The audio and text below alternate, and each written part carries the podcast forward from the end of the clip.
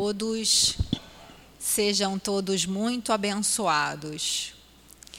Hoje é dia de Livro dos Espíritos. Nós já tivemos a reunião da manhã, às 10 horas, e agora a nossa reunião também das 17 horas, que nós começamos um pouquinho antes por conta dos avisos. O primeiro deles que eu gostaria de dar é pedir né, a todos que porventura tiverem se esquecido, que verifiquem os seus celulares, se estão desligados ou se estão no modo vibratório aí, para não soar alto na hora da, da, do estudo. Caso precise atender, não tem problema, vai lá fora, lá atrás, né, e atenda, porque também quando atende aqui nessa essa parte, reverbera o som aqui dentro e atrapalha um pouco o estudo. Gostaríamos também de lembrar a todos né, e pedir que acessem as nossas redes sociais, nosso, nosso site, centroespíritautivopanfiro.com. Ali tem todas as informações acerca do funcionamento da Casa Espírita, da obra social, toda a história, como começou, todos os horários de todos os cursos. Temos cursos praticamente de segunda a segunda. Só na sexta-feira, que é o curso é restrito aos médiums da casa, do trabalho específico, do trabalho de, de espiritual, né, é, de atendimento espiritual. Seja bem-vindo, meu querido. Não, não tem problema nenhum. A gente está aqui. É,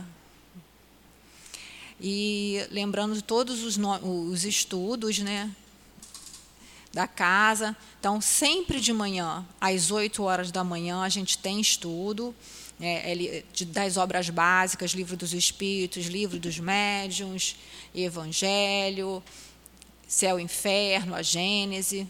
Tem a parte da manhã e tem na parte da noite às 17 horas.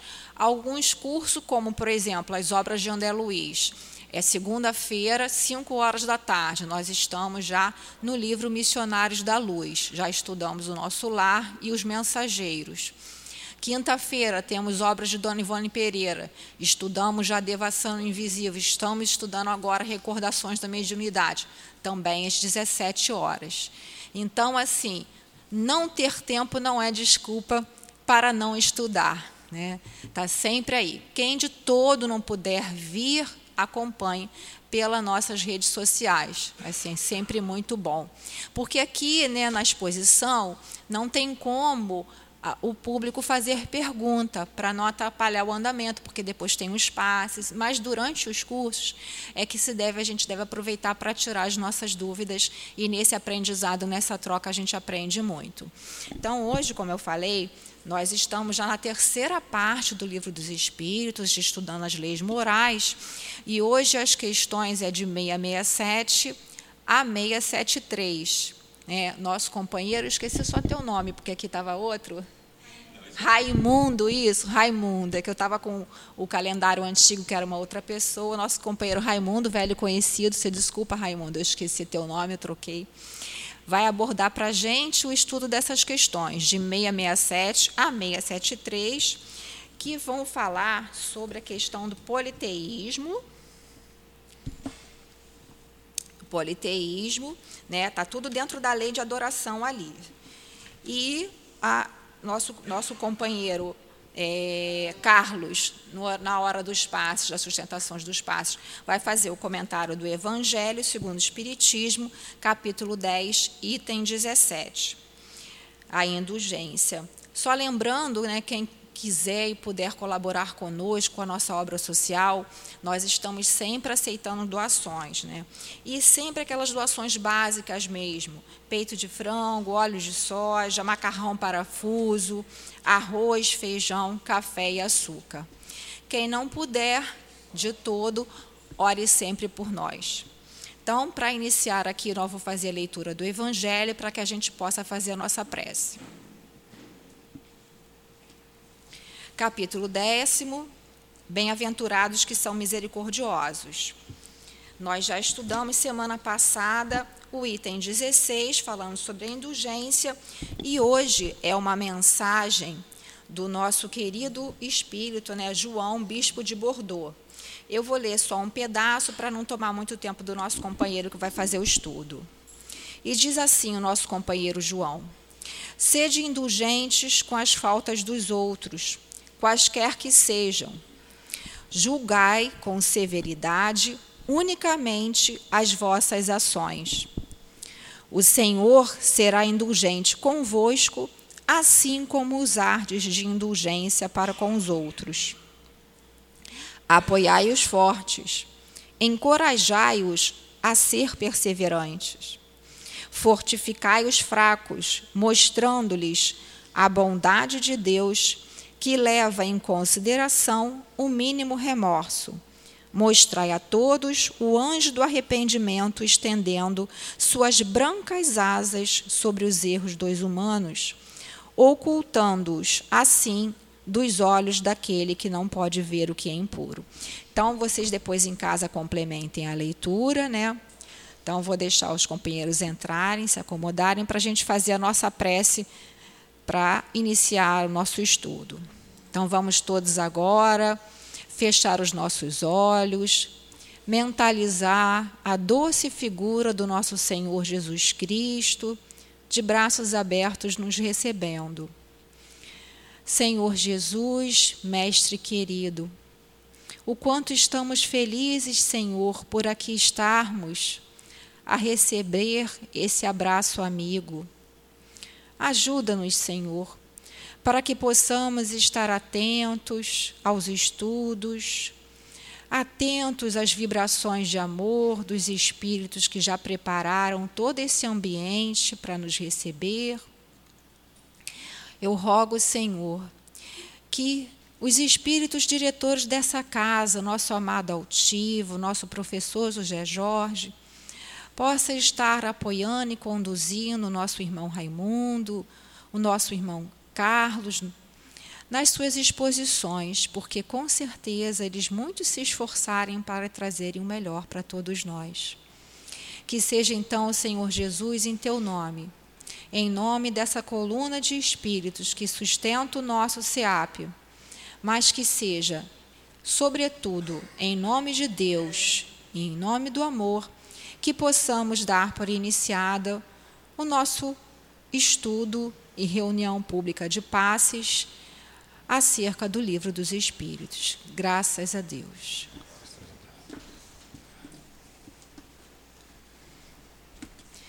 Então, vou ler aqui uma pergunta para a gente só se situar. Né? Como eu falei, é, o, é a terceira parte, as, leis morais, capítulo 2 da lei de adoração, e o, e o item é o politeísmo. Né? Questão 667. Por que o politeísmo é uma das crenças mais antigas e mais difundidas, já que é falsa? Resposta dos espíritos. A concepção de um Deus único só poderia existir no homem como resultado do desenvolvimento das suas ideias. Incapaz, por sua ignorância, de conceber um ser imaterial, sem forma determinada, agindo sobre a matéria, deu-lhe os atributos da natureza corporal, isto é, uma forma e uma imagem. E desde então, tudo que lhe parecia ultrapassar os limites da inteligência comum era para ele uma divindade. Tudo que eles não compreendia devia ser obra de uma potência sobrenatural, e daí a crer em tantas potências distintas quanto os efeitos que observava.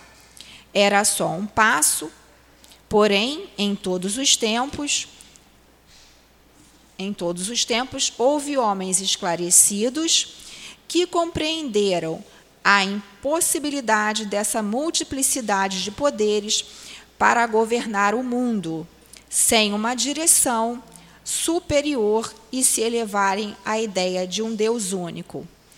Depois também tem o item, os sacrifícios, que nosso companheiro também vai abordar.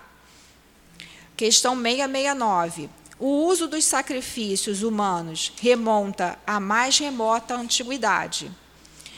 Como o homem pôde ser levado a crer que coisas semelhantes pudessem ser agradáveis a Deus? Primeiramente, porque ele não compreendia Deus como sendo a fonte da bondade. Nos povos primitivos, a matéria supera o espírito. Eles se entregam aos instintos do animal. É por isso que são geralmente cruéis. O senso moral neles ainda está desenvolvido. Em, não está desenvolvido. Em seguida, os homens primitivos deviam crer naturalmente que uma criatura animada tivesse muito mais valor aos olhos de Deus do que um corpo material. Foi o que o levou, os levou a imolar primeiramente animais e mais tarde homens, já que, segundo a falsa crença que possuíam, pensavam que o valor do sacrifício fosse proporcional à importância da vítima. Na vida material, tal como a maioria de vós a praticais, se oferecerdes um presente a alguém, Vós o escolhereis sempre de tanto maior valor quanto maior afeto e consideração quiserdes te testemunhar. O mesmo deve ter ocorrido com os homens ignorantes em relação a Deus.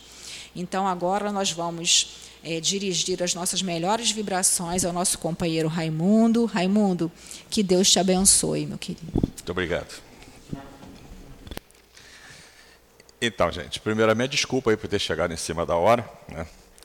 mas a vida às vezes nos prepara algumas. é, minhas queridas irmãs, meus queridos irmãos, boa tarde. Né?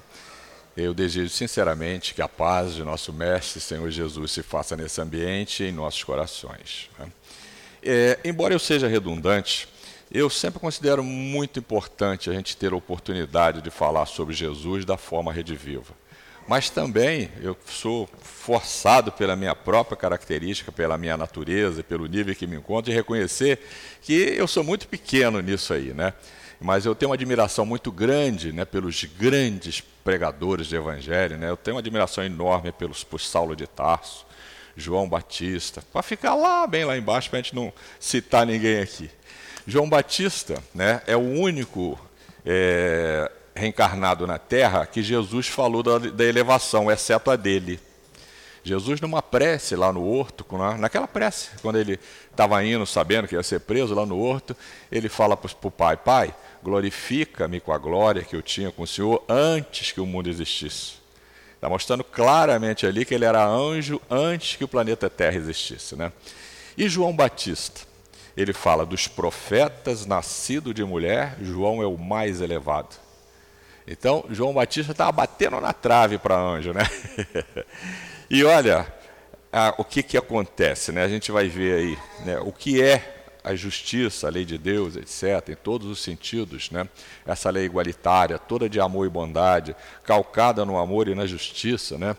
João Batista, é, num dado momento, né, ele sabia que ele era um espírito missionário, por intuição, todos nós sabemos da nossa vida. Entendeu? Então ele claramente, um espírito desse padrão, tem uma visão holística, né? não só do que ele está em torno dele, como do que está na mente dele. Né? Ele então mandou que um grupo dele fosse investigar, porque ouviram falar que tinha um tal de Jesus que era o sumo, né? Aí ele, será que é o, o, mestre? Aí mandou eles ele procurar Jesus, né? E quando eles chegaram a Jesus, Jesus falou: Olha, diga para João, me acompanha o que eu estou fazendo aqui. Chega lá, vocês dizem para João o que, é que vocês viram. Ele, não, João, claro que é ele. Aí daqui a pouco Jesus está batizando, depois que ele batiza, Jesus está batizando lá no Jordão, eles vêm cheios de ciúme, olha, aquele que o senhor falou está batizando. Ele falou, pois é, mas é bom que faça isso. Tá? E aí ele mostra a característica mesmo do Espírito elevado. É necessário que eu suma, que eu desapareça para que ele apareça. Eu sou só o precursor. Eu não sou digno nem de atar as alparcas dele.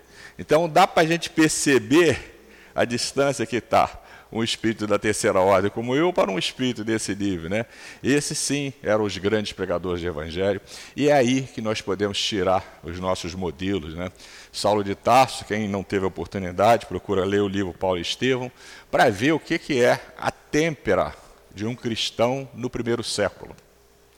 o quanto eles tinham que se sacrificar, o quanto eles tinham de convicção da vida eterna, o quanto eles tinham de entendimento da filosofia de Jesus, tá? o quanto eles tinham de conhecimento moral, que para ele, né, Saulo de Tarso, ele até certo, até antes de Jesus pará-lo a caminho de Damasco, ele era executor de cristão, perseguidor de cristão. Né? O livro Paulo Estevam então mostra isso com clareza. Ele estava inclusive indo prender Ananias, né, que quando Jesus para o caminho de Damasco, né, que ele fica cego, é, Jesus também mostra a sua elevação aí, quando é, ele fala assim, o que queres de mim? Aí Jesus não diz para ele o que quer dele. Fala, vai até onde você estava destinado. Aí, aquele que você ia prender vai te explicar. E vai lá para Ananias, e fala para Ananias, Ananias, está vindo aí Saulo de Tarso, socorro, ele está cego, cura ele. Não, senhor, ele prende ele. Não, não, não, socorre, cura ele. e aí, o HH, o que, que é isso? O hora homem trabalhado. O salário é tão alto que Jesus não perdeu muito tempo com ele, não, simplesmente passou por downloads. Ligou a mente dele a dele, veja, Saulo de Tarso, quem eu sou. Foi isso que o fez cair duro, cair de joelho e a partir daquele momento, ele foi catapultado né, de executor de cristão para o maior pregador de evangelho que se conhece no, no, país. É só ver a trajetória dele, o mapa que ele fez. Depois que ele não tinha mais opção, que ele estava para ser executado, para não ser executado da forma que eles queriam, que era no mesmo lugar que Jesus, ele achava que não era digno disso, ele não estava preocupado com ser executado. Mas ele achava que não era digno de ser executado no mesmo local que Jesus, que é o que os fariseus queriam com ele. Aí ele. É, usou a prerrogativa de cidadão romano, que ele tinha cidadania romana, embora fosse grego, e aí foi até o rei em Roma, entendeu? Aí lá ele foi executado. Só que nesse período, antes de ser executado não, ele conseguiu convencer a deixar ali a Europa, atravessou o Mediterrâneo, subiu, gente, até o norte da Europa, e é claro que ele não faz isso nem de carro, nem nada disso, era a pé mesmo, pregando o evangelho, e voltou. E quando ele chegou aqui, tinha cumprido a missão dele, foi executado. Então, isso é pregador do Evangelho. Então, essa é uma responsabilidade muito grande para nós. Por quê? Essas almas, elas ainda podem reencarnar na Terra? Claro que podem. Mas estão reencarnando? Algumas sim. Inclusive tem livro aí do Filomeno de Miranda, né, que a própria Joana de Anjos, né, que fala ali como Clara de Assis, dizendo que Francisco de Assis está para reencarnar na Terra tá? para fazer esse processo da transição. Por enquanto ele está fazendo no mundo dos espíritos, daqui a pouco vai fazer aqui reencarnado na Terra, mas já tem muitos franciscanos reencarnando. Né? Então, mas hoje, de quem é essa tarefa? De divulgar o Evangelho de Jesus com clareza. São dos espíritas, gente. Ah, mas todos pregam, claro, todos pregam. Como vocês vão, como vocês viram que o nosso irmão lê, leu e que nós vamos mostrar aqui, Todos nós estamos num degrau, tá? Nós estamos numa escala ascendente de espíritos simples e ignorantes até anjos. Então, e ser espírita não tem nenhum privilégio em ser espírita, até porque a lei é totalmente igualitária. Ser espírita significa que você conseguiu subir um degrauzinho a mais e ver a vida no mundo espiritual enquanto está encarnado. Tem vantagem nisso? Imensas vantagens. Tá? Mas não foi uma concessão porque a lei é igualitária a todas. Foi simplesmente o nosso caminhar que nos trouxe até aqui. Tá? Então, convido a vocês para vibrar com, conosco no bem, pensar no bem, para que a gente possa né, é, manter os bons espíritos, atrair né, os bons fluidos, né, para que eles possam ser usados em nosso benefício e benefício de tantos quantos necessitam. Né. É, para que a gente possa perceber com mais facilidade essa questão é, do, do, do, dos dois subtítulos que nós temos hoje né, na lei de adoração, o politeísmo, né, adorar vários deuses, e também o sacrifício, coisa que ainda hoje nós conhecemos muito, ainda se faz muito. Né. Nós vamos ler duas questõezinhas que estão lá, né, ainda é, na segunda parte, né, que está lá no capítulo 4, que é da transmigração progressiva, que o codificador pergunta o seguinte: Desde o início de sua formação, goza o espírito da plenitude de suas faculdades? Muito boa pergunta, né? E ela encaixa perfeitamente no que responde o Espírito de Verdade lá na lei de adoração. Ele não, pois que para o espírito, como para o homem, também há infância. Em sua origem, a vida do espírito é apenas instintiva, mal, ele mal tem consciência de si mesmo e de seus atos. A inteligência só pouco a pouco se desenvolve. A 190. Qual o estado da alma na sua primeira encarnação? O da infância na vida corporal. A inteligência, então, apenas desabrocha, a alma se ensaia para a vida. É aí, meus irmãos, né, é que o Espiritismo entra com toda a força, né, nos ajudando. É, uma coisa que a gente ainda não consegue fazer, mas sabemos que temos que fazer: amar o próximo como a nós mesmos. Já amamos muitos, já respeitamos a natureza, já temos um monte de consideração, mas amar mesmo eu não consigo ainda. E aí a justificativa está aí. Exatamente porque eu ainda estou num degrau, tá? que nesse degrau eu não consigo ainda sentir isso, porque isso é sentimento, é desenvolvimento do sentimento. Ah, mas tem pessoas que têm. Sim, tem muitas pessoas. Nós temos visto alguns aí. Tereza, Chico, Gandhi. Mas no meu nível, na terceira ordem, não tem não. Tá? Dá uma, vai lá na questão de 100 a 113, leia a escala espírita vai ver que nós estamos na terceira ordem. Tá? Isso é tão verdade que às vezes a gente tem uma amizade enorme, daqui a pouco fala uma coisinha, arranha, a amizade acaba. A gente casa com aquele amor enorme, lua de mel, quem tem dinheiro faz em Cancún, não sei aonde. Daqui a três, quatro anos eu saio no pau, quer dividir até o bife que tem na geladeira. É, não quer deixar o filho ver, a mãe, a mãe vê o filho, negócio de louco. Acabou. Percebe? Tá? O que, que é isso, gente? Nada condenável. Nada condenável apenas o método didático que Deus nosso Pai escolheu para nos educar. Vocês vão vivendo, eu estou vendo, acompanhando. Não tem como vocês mudar a lei, tá? Porque a lei de retorno é absoluta. O que você fizer, você vai responder na proporção que você for se esclarecendo. Onde está escrita a lei? Na consciência. Quanto mais você se esclarece, mais dura será a pena, porque é a sua própria consciência que lhe retorna. Né? Então, é, essa, fazendo uma analogia com essas duas questões, o espírito, inicialmente, quando ele começa a reencarnar, é um importante, né? nós não temos espírito primitivo na Terra. Segundo o livro dos Espíritos, se tiver, por exceção. Tá? Por quê? É, aqui na, no pé da Serra do Navio, na, na, Amazônia, tem uma tribo lá, ou mais de uma, que ainda não tiveram contato com o homem branco. Ele só foi fotografado de helicóptero, etc. Mas se você olhar, você vai encontrar um barracão enorme, feito de palha, você vai encontrar pés de plantações, armas, eu não sei o que na mão. Quer dizer, não são mais primitivões, não. O primitivo não tem tecnologia, isso é uma tecnologia, rudimentar, mas tecnologia, entendeu? Então já são espíritos adiantados. O que, é que eles adoram? Nem ler e escrever, não conhecem nem a nossa língua, nem nenhuma outra língua, a não ser a língua tribal deles. O que, é que eles adoram? Adoram. Eles cantam, eles têm lá a reza deles, etc, etc. Por quê? Nós falamos disso no sábado passado aqui, que estava no início da lei de adoração. Porque, como dizem, né, e isso é verdade, toda, com toda clareza, como está no livro do Espírito, nós somos uma centelha de Deus. Nós percebemos Deus desde o início. Tá? Mas quando muito primitivo, nós só tínhamos instintos. Tá? E por esse motivo não tínhamos como entender, quanto mais amar. Nós éramos cruéis, abatimos com crueldade, etc, etc. Nós fomos canibais. Tá?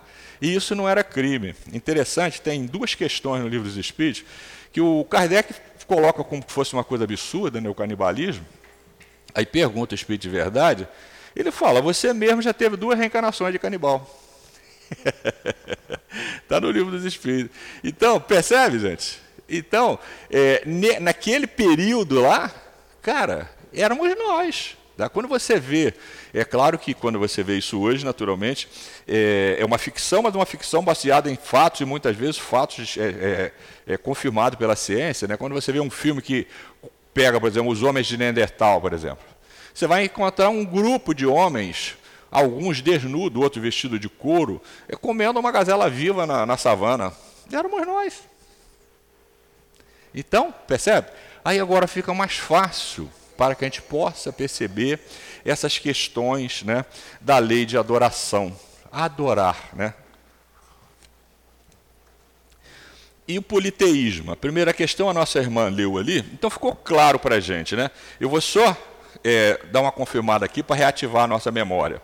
Por que razão, não obstante ser falsa, a crença politeísta é uma das mais antigas e espalhadas?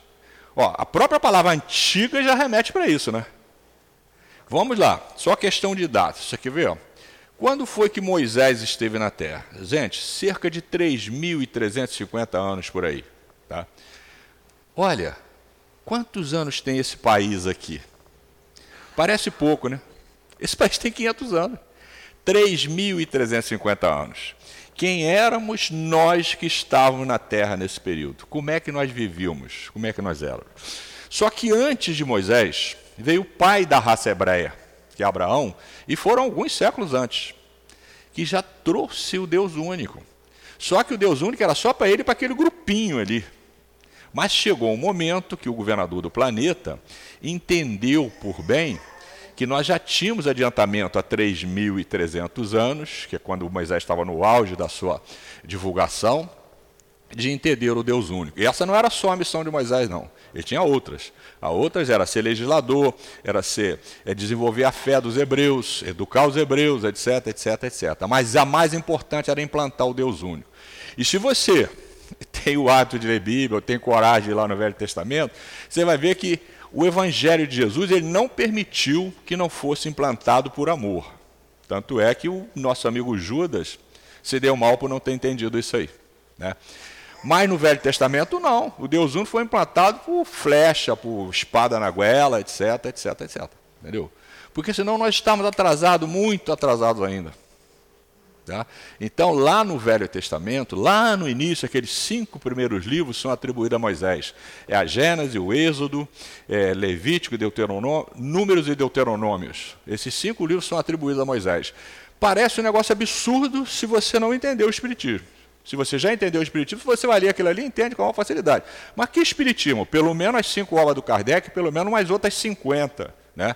Da Joana, do Emmanuel. Tá? Se você ler, por exemplo, A Caminho da Luz, você já vai lá entender por que quem era Adão, quem era a raça adâmica, etc, etc. Por que, que aqueles dois continentes sumiram. Está tudo lá no livro A Caminho da Luz de Emmanuel. Tá? Então você consegue entender até o Velho Testamento. Tá? Então, o Espiritismo é essa alavanca que nos propicia os recursos de nos entendermos como espíritos.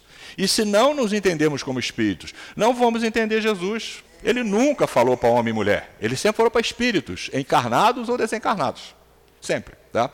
E quando nós damos esse passo, nós nos distanciamos dessa época em que aquele povo, filhos de Abraão, já tinha esse conceito de Deus único, mas não estava bem consolidado. Né? Jesus reencarna um dos grandes da sua equipe. É só a gente imaginar o seguinte: qualquer um de nós, quando vai montar qualquer coisa, vamos fazer uma obra. Você, contrata, você é o líder, mas você contrata esse, aquele, etc. Você acha que Jesus faz isso sozinho? Não, né? ele tem um grupo enorme. E com certeza Moisés é um dos mais elevados. Né? Tanto que na transfiguração foi ele e João Batista que ele evocou. Né? Então, ele escala Moisés para consolidar no povo hebreu que de futuro isso ia expandir para o planeta todo, o Deus único. Porque nós já não éramos mais muito longe do primitivismo, nós estávamos ali. Nós já tínhamos valores, só ainda não tínhamos o amor. Ele falou: não se preocupe, Moisés, daqui a dois mil anos eu desço e levo o amor. Dois mil anos. Dois mil anos não, gente, foi mil e trezentos anos, de Moisés até Jesus. Dois mil anos foi de Jesus até o Consolador, mil oitocentos anos, 18 séculos. Né? De Jesus, o amor, até o entendimento da vida no mundo espiritual. Olha como a gente gasta tempo para dar um passinho. Para dar um passinho. Então, naquele momento que Moisés começou, quando ele tira o povo hebreu de lá, então ele começa, dentro daquele processo de educar, proibindo um monte de coisa. Entre outras coisas, ele proibiu a mediunidade. Está lá, Deuteronômio 18. Vai lá que se lê. Proibiu tudo. Sonhar, ver, incorporar, tudo, tudo, tudo, tudo. Por que, que ele proibiu? Porque naquele tempo, gente, essa é uma coisa fantástica. Ainda tem gente considerando a mediunidade uma coisa do outro mundo. Né? O capítulo 3 da primeira parte do Evangelho do, do livro dos Médios, é exatamente para explicar isso aí. Né? Naquele tempo, os egípcios tinham uma reca de médiums, homens e mulheres, pitons e pitonisas, eles não começavam, os ricos, que era caro, os ricos, não começavam o dia sem consultar um pito e uma pitonisa. Mas se você quiser nos postes aí também tem, é só você ligar para lá que tem, entendeu? Ainda hoje, 3.300 anos. Tá? Então, como ele veio para educar o povo hebreu, uma das coisas que ele tinha que proibir, gente, não pode ser isso, proibiu a mediunidade. É. Só que tem gente que está achando que está proibido até hoje. Mas só que ele usou a mão cheia, né? Moisés usava a mediunidade. Um dos fatos mais fantásticos que existe na mediunidade é a forma como foi passado os dez mandamentos. Leia lá. Tá? Dá lá e dá uma lidinha. É exatamente no livro de Êxodo, capítulo 20. Não vai no 20, não, começa lá no 17. Quando chegar no 20, você vai ver que fantástico que foi aquilo. Né? A nuvem dando instrução a Moisés, determinando como é que queria. Falou que era uma. Só faltou falar o seguinte, né? não conhecia o Kardec, só faltou falar o seguinte: ó, é uma reunião de ectoplasmia e só pode ter dois médios. Você e o Arão. o Arão era um parente dele que, segundo alguns autores, era mais médio que Moisés. Eu não tenho ideia do que seja isso. Tá? Então, meus amigos, naquele momento, só aquele fraçãozinha do que estava na terra, que eram os hebreus, acreditavam no Deus único. Outros acreditavam em deuses, e eram poucos. Eram os romanos, os gregos, por ali. A maioria só acreditava na força bruta. Mas tinham entes superiores que eles adoravam. Tanto é que a ciência hoje, quando escava, loução, encontra totens, etc, etc. Eles já adoravam. Por quê? Porque isso é inato em nós. Adorar um ente superior. Né? Então, na, olha o trabalho, gente, até esse Deus único alastrar. Só para ter uma ideia, Moisés ficou 40 anos com esse povo no deserto, estão lembrados? Para quê? Ele teve que esperar algumas gerações morrer para ele conseguir implantar o Deus único. Então você imagina o como foi difícil né, para Jesus escalar a equipe do Espírito e Verdade e determinar a época para eles chegarem na Terra e trazer o conhecimento do mundo na vida espiritual. Então, ó, de Moisés até Jesus, 1.300 anos, 13 séculos. De Jesus até o Consolador, 18 séculos. 1.800 anos. Aí a coisa fica muito mais fácil, muito mais palatável para que a gente possa entender essas questões. Né? Por que o sacrifício? A resposta, então, né? É a concepção de um Deus único não poderia existir no homem senão como resultado do desenvolvimento de suas ideias, incapaz pela sua ignorância de conceber um ser imaterial, sem forma determinada, atuando sobre a matéria, conferiu-lhe o homem atributos da natureza corpórea. Isso é uma forma e um aspecto, e desde então tudo que parecia ultrapassar os limites da inteligência comum era para ele uma divindade, Aí surgiu o politeísmo. Tá? Então, é, o Deus dos judeus daquela época era de fé, né? o Jeová. Quem era Jeová? O guia do povo hebreu, o anjo da guarda do povo hebreu. Assim como né, Ismael é o guia do povo brasileiro. então, se quando você lê Livro Brasil, Coração do Mundo, Pátria do Evangelho, por exemplo, tem um fato lá interessante que vocês estão lembrados que não, quando o Brasil foi colonizado, os primeiros que vieram para cá não veio ninguém por opção, não, né? Era, era nobres falidos que receberam as capitanias e criminosos e tudo mais que foi entornado aí, né? Um deles, né, no ato que o Cabral deixou lá na praia, segundo está lá no é, Humberto de Campo de relata, quando a caravela partiu, ele pegou uma piroga naquele barquinho do, do índio e caiu dentro, foi embora atrás. Ismael falou: Meu Deus, não tem jeito. Foi lá, fez um ventinho, voltou a piroga para a terra para que ele voltasse. O primeiro milagre que ele fez. é um dos primeiros milagres que se conhece que Moisés fez com o povo brasileiro. Com o povo brasileiro né? Moisés, coisa nenhuma, meu Deus. É, Ismael.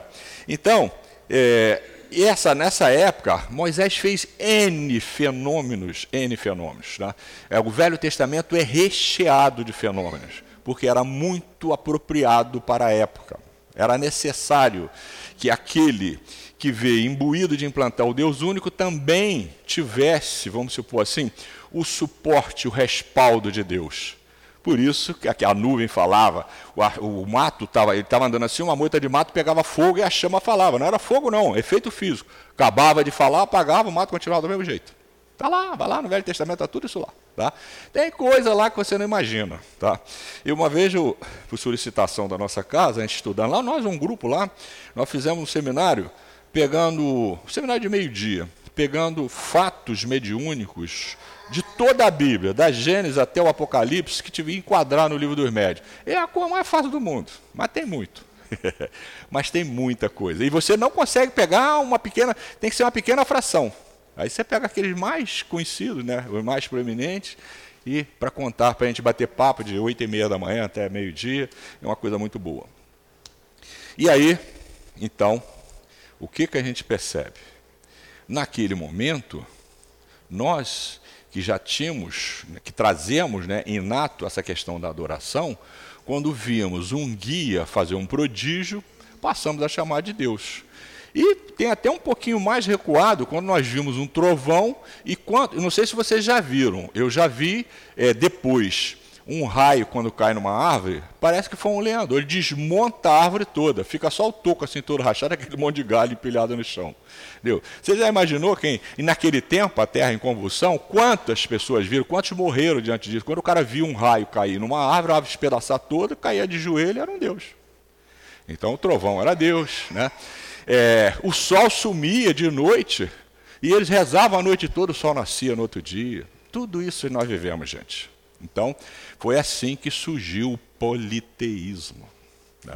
E aí depois evoluiu, foi para os intelectuais gregos, que para hoje né, foram para os romanos, que eram os nobres, mas para nós hoje, nós sabemos que não é possível Deus ter concorrente.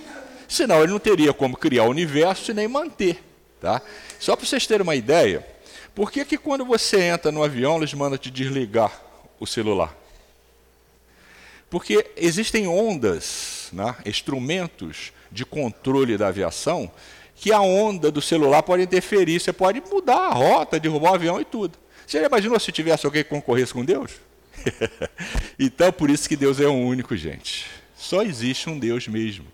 Não existe essa história, ah, não, não, não. Ninguém fez porque é, afrontou Deus. Não, não, não. Ele fez porque ele tem um livre-arbítrio, mas ele vai responder pelo que ele fez. Tá? Deus é único e sua lei não foi feita nem para mim, nem para você, nem para espírita, nem para católica, não. A lei dele é para todo o universo, que não tem fim. Por quê? Você lembra que Jesus falou? Eu trabalho porque o meu pai também trabalha. O que, é que Deus faz? Continua criando mundos e filhos, e onde é que ele bota isso? No universo. Então, a ciência não conseguiu achar os limites do universo. Não tem, nunca vai ter. Eu não tenho nem como entender o que é isso. O que é uma coisa que não tem fim, que vai sempre existir? Eu não consigo, eu mal consigo entender o sistema solar. Imagina entender a minha galáxia e as outras e o universo. Então está longe, eu nem tento. Está longe para mim. Entendeu? O que, que eu preciso me preocupar hoje? Entender isso aqui, me desvestir daquilo que mais tarde nós, como religiosos, transformamos em dogmas e liturgias, e eu não preciso de mais nada. Não preciso de roupa especial, não preciso de roupa dessa cor, daquela cor, não preciso de farda, de batina, não preciso de nada disso. Eu preciso exclusivamente da minha mente. A próxima questão é a 666. É, Tendo-se produzido em todos os tempos e sendo conhecido desde as primeiras idades do mundo, não haverão os fenômenos espíritas é, contribuído para a difusão da crença na pluralidade dos deuses? A resposta, sem dúvida, porquanto, chamado Deus a tudo o que era sobre-humano, os homens tinham por Deus os espíritos. Daí veio que, quando um homem, pelas suas ações, pelo seu gênio ou por um poder oculto que o vulgo não lograva compreender, se distinguia dos demais, fazia dele um Deus e por sua morte lhe concedia culto. Aquilo que nós acabamos de fazer. Ele fala, médio sempre existiu. E há muita coisa que acontece na mediunidade que, para quem ignora o que seja aquilo, é milagre. Muita coisa. Tá? A questão da evidência, por exemplo, é um negócio fantástico. Dupla vista. É uma das mediunidades mais vendidas. Né? Porque o dupla vista é o quê? É uma variante né, da, da, da clarividência que o médio não precisa estar desdobrado. Ele está aqui, ele tem apenas o olho mal colado. O perispírito é mal colado no olho. Ele desloca e vê alguma coisa lá em Barra de Guaratiba. Barra de Guaratiba não, ele pode ver em toque, em qualquer parte. Porque ele vê com o perispírito. Né? Então, é, para quem vê isso e depois se comprova, é um milagre. Um milagre. Tá? Eu conheço casos, gente. Aliás, nós que fazemos o atendimento fraterno, nós que lidamos com o espiritismo há algum tempo, com a mediunidade, a gente conhece cada caso que você não tem ideia do que acontece no mundo dos espíritos. Mas todos nós que lemos, conhecemos. Eu não preciso nunca ter entrado numa reunião mediúnica para conhecer N formas e N fenômenos. Né? Você lê, por exemplo, as obras do André Luiz, tem das 16 obras, tem 13 que mostram a vida no mundo espiritual. Você vê N fenômenos, N curas, N isso. O, o, o, os recursos fantásticos da reencarnação. É muito lindo perceber o quanto de paciência de tempo que os espíritos nobres gastam conosco. Né? É, nós estamos encerrando agora o, o, Entre a Terra e o Céu. É um imbróglio né, de crimes provocado por sexo na Guerra do Paraguai, sendo resolvido há cerca de 60 anos atrás. Está lá o Leonardo, 85 anos odiando. Tá? Mas eu vou parar por aqui para vocês lerem. E a gente começa, então vou encerrar na próxima quinta-feira, na outra quinta a gente começa o próximo, que o, nós vamos pular um, que nós já fizemos, que é nos domínios da minoridade, a gente começa o ação e reação. Você vai ver um imbróglio reencarnatório de um irmão, tá? um advogado astuto, que tinha dois irmãos, um era médico, outro era músico.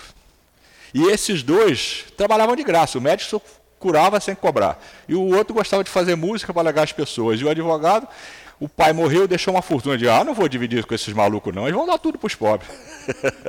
Matou os dois irmãos. Não vou contar a história. Você vai ler para você ver que coisa fantástica. Como é que foi de tal maneira que não só se refez tudo, como inclusive os irmãos depois nasceram e tiveram a fazenda como herdeiros. Voltou tudo, até os bens materiais. Então é fantástico. Quando você vê uma coisa dessa, você não precisa, você não precisa nunca ter ido a uma reunião mediúnica para entender o que é o mundo dos espíritos, para entender os espíritos. Aí você pergunta assim, quando você lê lá, é, no, entre a terra, a terra e o céu, será que a nossa reencarnação é diferente?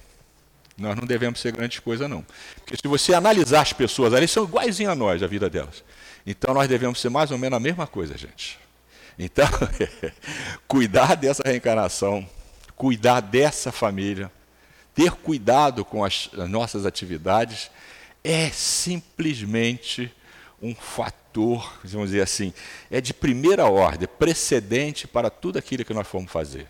Porque para reencarnar, para ter uma família é muito difícil. E quem está numa família equilibrada, então, pai, mãe, filho, todo mundo produzindo, todo mundo estudando, não sei o quê, gente, está dando certo, tem que cuidar disso. Tá? E quando você vê por exemplo, né? É, aqui nós, Padre Velho, né? tem um aqui na minha frente, reencarnado agora. No passado nós usávamos belas roupas, tínhamos tudo. Agora não, agora a gente fica pedindo os outros para dar para quem é necessitado. Por quê? Ah, mas é bom não, gente. A gente só está pagando aqueles que a gente roubaram, que nós roubamos. Né? Nós estamos longe ainda de estar tá gerando crédito. Não, não, não, só estamos pagando passado ainda. Ainda tem muita coisa no parcelamento ainda. Então não se assuste, porque nem dói, tá vendo? Nem dói, é até prazeroso, né? Então nem dói. então pagar esse passado a partir do momento que nos entendemos e nos vemos como espírito é a coisa mais fácil do mundo. Então é bom a gente não continuar amontoando dívida para que a gente possa pagar essas contas, resolver essa questão dos cinco sentidos, porque o, entre a terra e o céu é sexo, e é ação e reação, dinheiro. São as duas molas que levam a gente à perdição. Tá? Então, gente, ah, não, vá lá, leia, olha com cuidado. Você vê que são pessoas normais, profissionais, tá? tá? não são iguais a nós. Tá? A reencarnação deles não tem muita diferença da nossa, não. E aí, continuando. Então, sem dúvida alguma, né, é, nós temos aí muita coisa que nós estamos deixando para trás em função do nosso entendimento. Mas ter chegado no Espiritismo, essa alavanca poderosa, nos dá uma certa celeridade nesse processo. Tá? Vamos lá, a questão 669, agora sacrifícios. Como nós vemos isso aí por aí, né? como nós entendemos isso hoje? Né? É, remonta à mais alta antiguidade o uso dos sacrifícios humanos. Como se explica que o homem tenha sido levado a crer que tais coisas pudessem agradar a Deus? Olha como é claro. Ó. Primeiramente, porque não compreendia Deus como sendo a fonte da bondade. Nos povos primitivos, a matéria sobrepuja o espírito eles se entregam ao instinto do animal selvagem. Por isso é que, em geral, são cruéis. É que neles o senso moral ainda não se acha desenvolvido. Em segundo lugar, é natural que os homens primitivos acreditassem ter uma criatura animada muito mais valor aos olhos de Deus do que um corpo material. Então, se você quiser dar um presente a alguém, oferecer alguma coisa a alguém em gratidão, você não dá o melhor possível, o mais belo, o mais adequado, o que ele mais queira, o que ele mais gosta. Então você imagina se no passado, quando nós recebíamos uma graça, nós pedimos o, pedimos o sol que fortalecesse a nossa lavoura e nós colhemos o muito. Aí você doava lá um não sei tanto de trigo. Depois, mas peraí, trigo? Será que se eu não doar uma, um bezerro não é melhor? Porque o que, que é melhor? É pão ou bife? Aí você vai. Então, foi isso aí. Só que daqui a pouco, né? Aí vem o sacrifício humano, está na, na, nas próximas questões. Vamos lá. De modo que os sacrifícios dos animais precederam os sacrifícios humanos? A resposta: sobre isso não há a menor dúvida. Então chegou uma hora, né, que nós já achamos que, caramba, se eu dava trigo e era bom, e eu dou o bezerro e é maravilhoso, tá? dou os animais, e se eu doar uma virgem? Foi assim que a coisa começou. Tudo por ignorância. Mais uma ignorância que não, pe não pesava como pesaria hoje porque nós éramos lá atrás atrasados. Assim como nós fomos canibais, nós entendíamos dessa forma. Tá? E isso também passou, foi só uma questão de tempo. É, vendo aquela analogia que nós fizemos com aquelas questões iniciais, pega você mesma, né? E você mesmo, menino hoje com cabelo branco, careca, lembra do carrinho que você brincava? Você lembra da boneca que você brincava? Eu tenho uma irmã, era dois anos mais velha do que ela, ainda tem boneca em cima do guarda-roupa dela de quando ela. As netas podem brincar, não sei o que, já tem bisneto, mas volta para lá duas. Eu morro de rir com ela. Pô, você não tem jeito, Rosa. então, ela ainda valoriza aquele, aquele tempo, né? Mas você, você tem a mesma importância para você? Praticamente nenhuma. Nenhuma. Se você guardar, é apenas por uma questão de saudade. Mas você já viu o valor que uma criança dá quando recebe um brinquedo que ele quer? É claro que hoje não é mais nem carrinho nem boneca, né?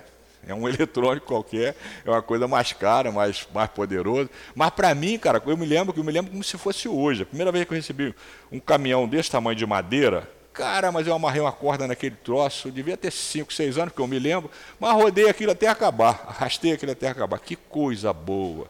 Vocês não lembram disso, de um brinquedo desse? É a mesma coisa para nós hoje. Então, para nós hoje, nós percebemos claramente eu não tenho mais necessidade de oferecer maçãs para os bons, nem sangue para os não bons. Eu não preciso mais disso. Que eu sei que são espíritos. Aqueles bons não estão necessitando nada disso. E aqueles não bons ainda, eles não precisam disso também, porque eles podem ser educados, recolhidos, educados e tratados na colônia. A minha visão é outra. Até porque aquilo que se chamou é, expulsar o demônio, e que, inclusive, está lá no Novo Testamento. Jesus fez vários. Não cabe mais isso. No Espiritismo, o que, que a gente faz? Simplesmente, o Espírito incorpora num médio educado, bondoso. O próprio médio já passa para ele. Vocês já ouviram falar no tal choque anímico? Ânima, da alma, meu. O médio, obrigatoriamente, ele tem que ser bom. Tá? Ele tem que ser bondoso, o coração dele tem que ser amorável. Por quê? Porque no ato que ele incorpora, ele passa para o espírito que ele está sentindo e o espírito passa para ele o que ele está sentindo. Então, se ele estiver sentindo ódio e, e, e, o outro espírito também sentir ódio, o que, que vai acontecer? Ele quebra tudo ali, ele odeia tudo. Então ele tem que ser bondoso para dar o choque anímico. É por isso que quase totalidade dos médios não topa trabalhar. não é só por isso, não, são várias razões, essa é uma delas. O maior sacrifício que você tem que fazer é o melhor bem que você pode fazer para você mesmo. É se melhorar. Se você quiser trabalhar como médio na seara de Jesus. Porque mediunidade, como vimos, os assírios, os babilônios, é, os povos antigos já vendiam para os egípcios ricos. Tá? Então não é nada novo mediunidade, é inerente do espírito. Mas mediunidade com Jesus pressupõe, antes de tudo, você ir para Cristo. Por isso que sempre que eu vou atender alguém que nos procura para falar de mediunidade, não, mas que não, calma lá, a mediunidade não começa aí. Se você quiser fazer um bom trabalho, a mediunidade começa por Jesus. Se você não for para Jesus primeiro, não dá nem para você ir para o Kardec, porque o Kardec para explicar Jesus, Jesus. Kardec, aí sim. Não tem como dar errado se você quiser. Agora, se você for por outros caminhos, você pode, corre o risco de pegar uma encruzilhada aí. Mas quem vai em Jesus e Kardec, o binômio Jesus e Kardec, não tem encruzilhada, porque o caminho é brilhante, claro. É o caminho da elevação moral, do amor, do respeito. Esse é o norte da mediunidade. Não tem outro. Vamos lá. Questão 699b. Então, de acordo com a explicação que vim de dar, não foi de um sentimento de crueldade que se originou o sacrifício humano? Não. Tá? Originam, originam-se de uma ideia errônea quanto à maneira de agradar a Deus. Da ignorância, nós tínhamos a melhor das boas intenções. Vou dar um exemplo para vocês que hoje é crime, você quer ver? Que na minha época não era. Eu não tenho marca, não, mas ainda sinto algumas ardendo na, na poupança ainda dar chinelada no filho. Por que, que a minha. Eu tenho 69 anos, né? Então eu levei alguma chinelada, porque eu também não era muito fácil, não. Por que, que a mãe dava chinelada naquele tempo? Tadinho. Analfabeta, lá num cantão do interior de Minas Gerais, não sei o quê. E você fazia estripulia, ela não tinha. É didática para me explicar a coisa. Então é o seguinte, amigo, ou tu faz ou o coma. E comia mesmo, sem dó nem piedade. Mas foi bom, cara. Porque a alma que eu sou, se eu não tenho aquela mãe, aqueles irmãos, aquela família, certamente eu não estaria aqui hoje. Ou então, tá, nem, talvez nem estivesse na terra. Então, hoje, a mãe precisa disso? Não, gente. Já é até crime. Porque é realmente a covardia. Pô, uma criança, cara, tu agrediu uma criança? É uma tremenda uma covardia. Então, se você se irrita, calma, não se irrita. Pega, se você não sabe como resolver, a escola tem uma profissional lá que te orienta, existe psicólogo, existe amigo, existe atendimento fraterno na casa espírita, em todas as religiões, etc. Tem N caminhos que pode te orientar como é que você vai lidar com aquele que você desentendeu no passado e que nasceu contigo agora. Entendeu?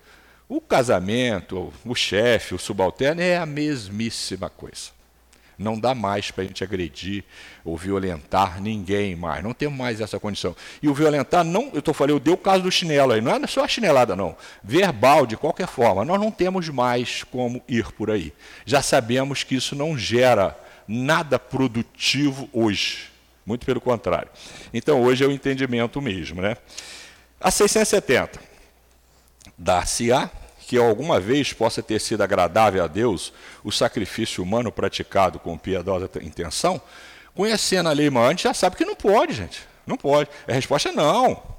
Nunca Deus, porém, julga pela intenção. Nunca. Deus, porém, julga pela intenção.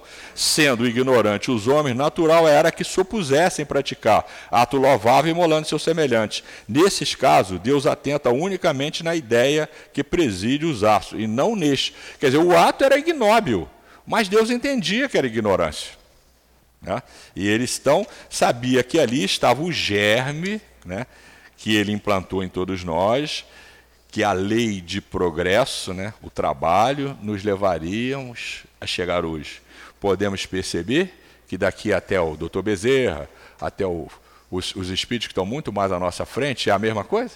Falta um pouquinho que a gente vai ter que fazer através da lei de trabalho, que aqui engendra o progresso. Né?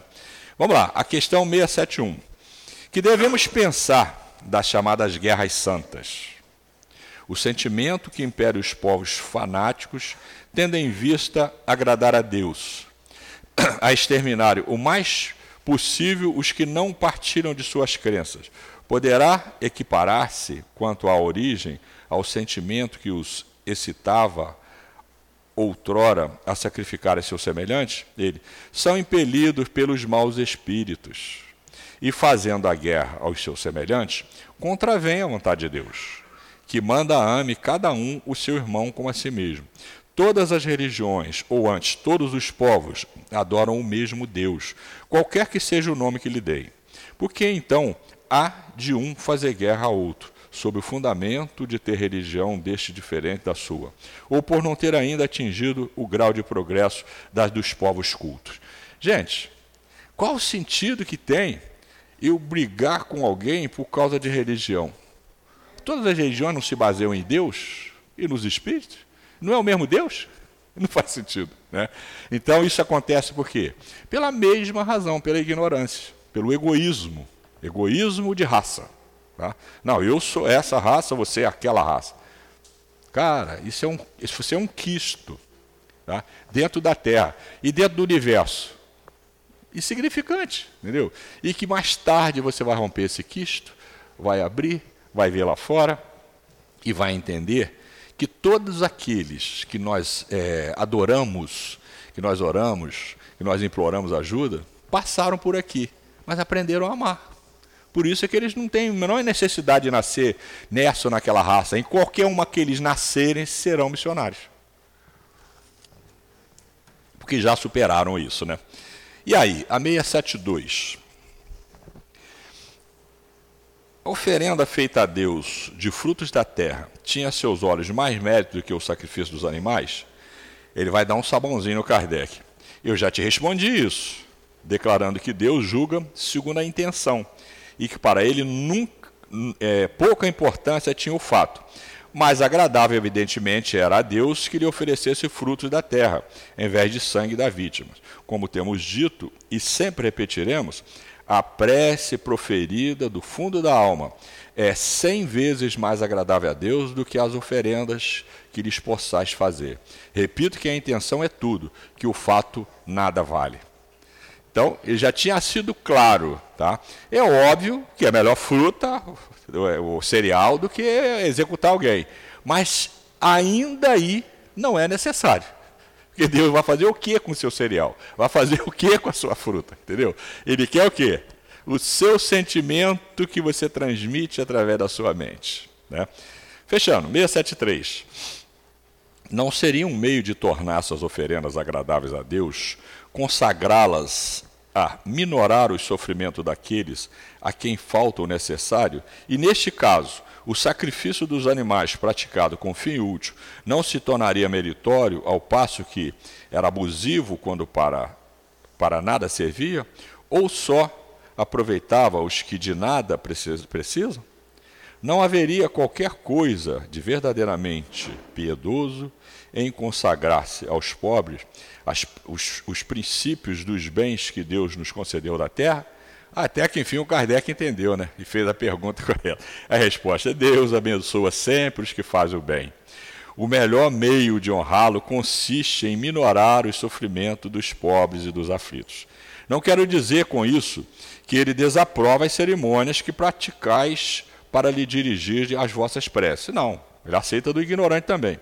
Muito dinheiro, porém, aí se gasta que poderia ser empregado mais utilmente do que o é. Deus ama simplicidade em tudo. O homem que se atém às exterioridades e não, e, ao coração, e não ao coração é um espírito de vistas acanhadas. Dizei, em consequência, se Deus deve entender mais a forma do que o fundo.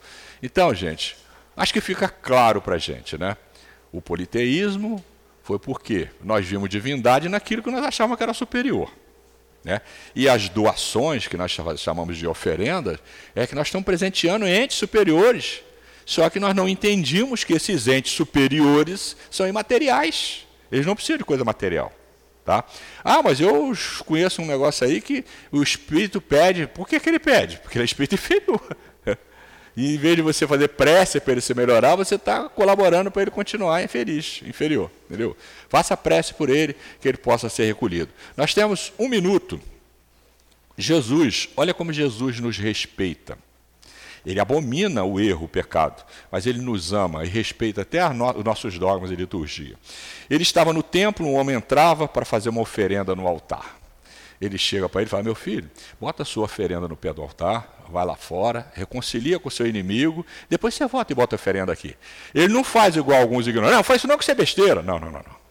Respeitou o nível em que ele está, o degrau em que ele se encontra e priorizou. Tá? É a mesma coisa. É muito comum, entendeu? Vários de vocês já ouviram isso, o cheio de chegar, né? Espírita, algum tempo na casa, cara, veja, Raimundo, eu tenho uma necessidade enorme de segunda-feira acender uma vela para as almas. No culto do lá eu tenho necessidade de botar uma roupa branca. Aí o que, que você fala para ele? Isso aumenta a sua fé? Aumenta. Te ajuda? Então faz, cara.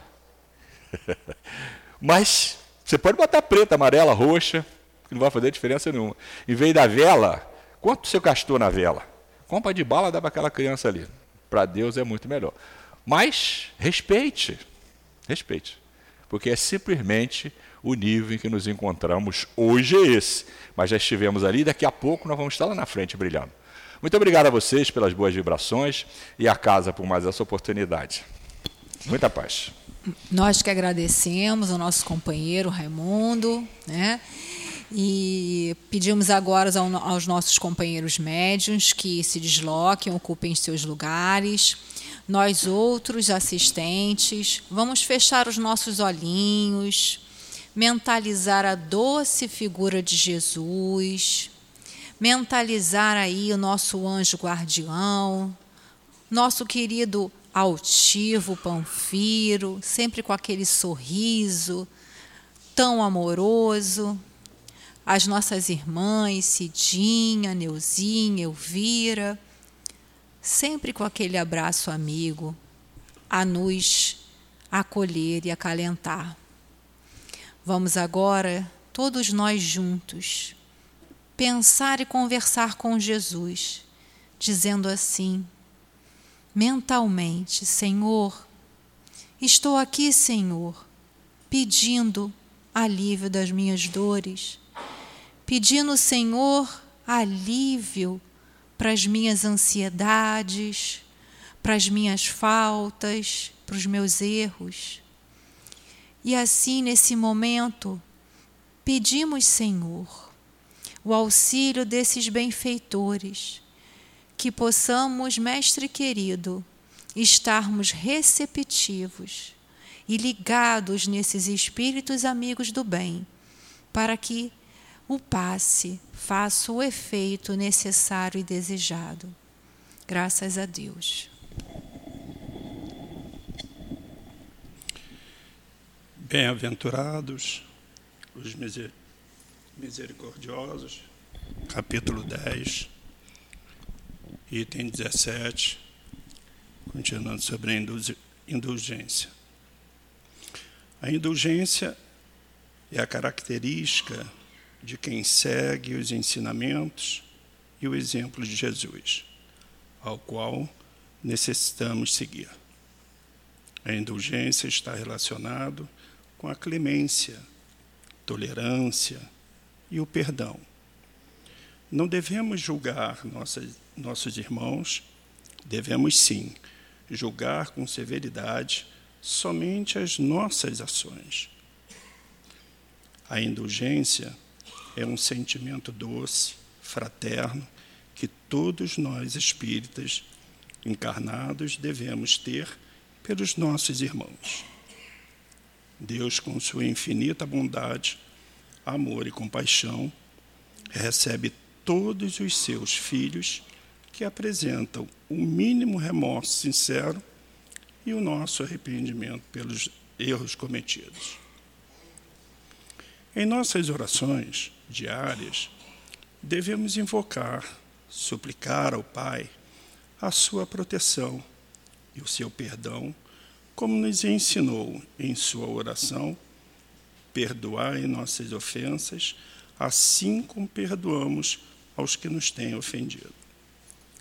Nossas orações a Deus não devem ser apenas para pedir perdão pelos nossos erros ou esquecimentos das nossas ofensas, e sim pedir ao Pai o favor da sua graça para não voltarmos a cair, pedir a força, a compreensão, a determinação necessária para seguirmos o caminho da luz, da compaixão, da indulgência e do amor aos nossos irmãos. Ao perdoarmos, devemos oferecer amor, pois é desta forma que pedimos ao Pai Celeste que faça por nós. Quão bom e gratificante é poder afastar o mal, esquecer o rancor, substituir a raiva e o ódio que tanto nos desonram, pelo bem da misericórdia, pela compaixão e pelo amor. Sigamos, queridos irmãos, sigamos o maior exemplo que tivemos entre os homens, o exemplo de humildade, de indulgência, da caridade e do amor que Jesus pregou durante todo o tempo em que viveu na terra e ainda prega até a data de hoje. Jesus nos ensinou, nos amou, nos serviu e ama incondicionalmente. E ainda assim foi humilhado, perseguido, torturado e crucificado. Mesmo assim, pregado na cruz, pediu ao Pai para que os perdoasse. Que possamos, como Pedro, aplicar as palavras de Jesus a nós mesmos. Que assim seja, graças a Deus.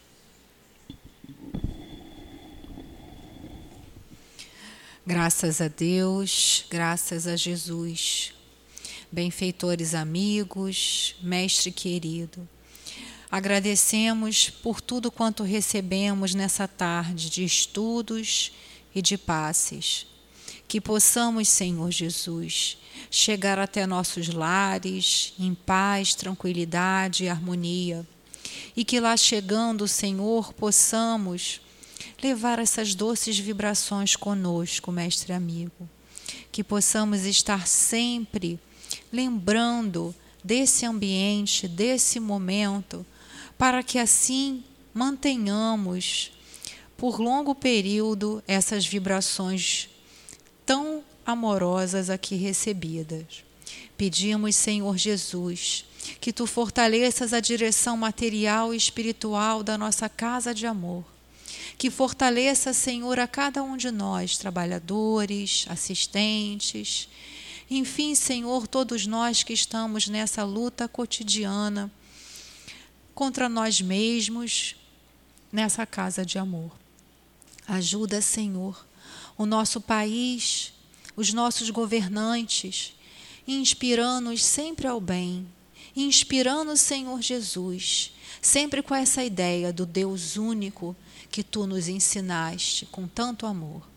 Que possa ser então, Senhor Jesus, em teu nome, em nome desses amigos espirituais da falange de altivo Panfiro, mas que seja, sobretudo, Senhor, em nome de Deus nosso Pai, mas em, também em nome do amor, que possamos dar por encerrado o nosso estudo da tarde de hoje. Graças a Deus.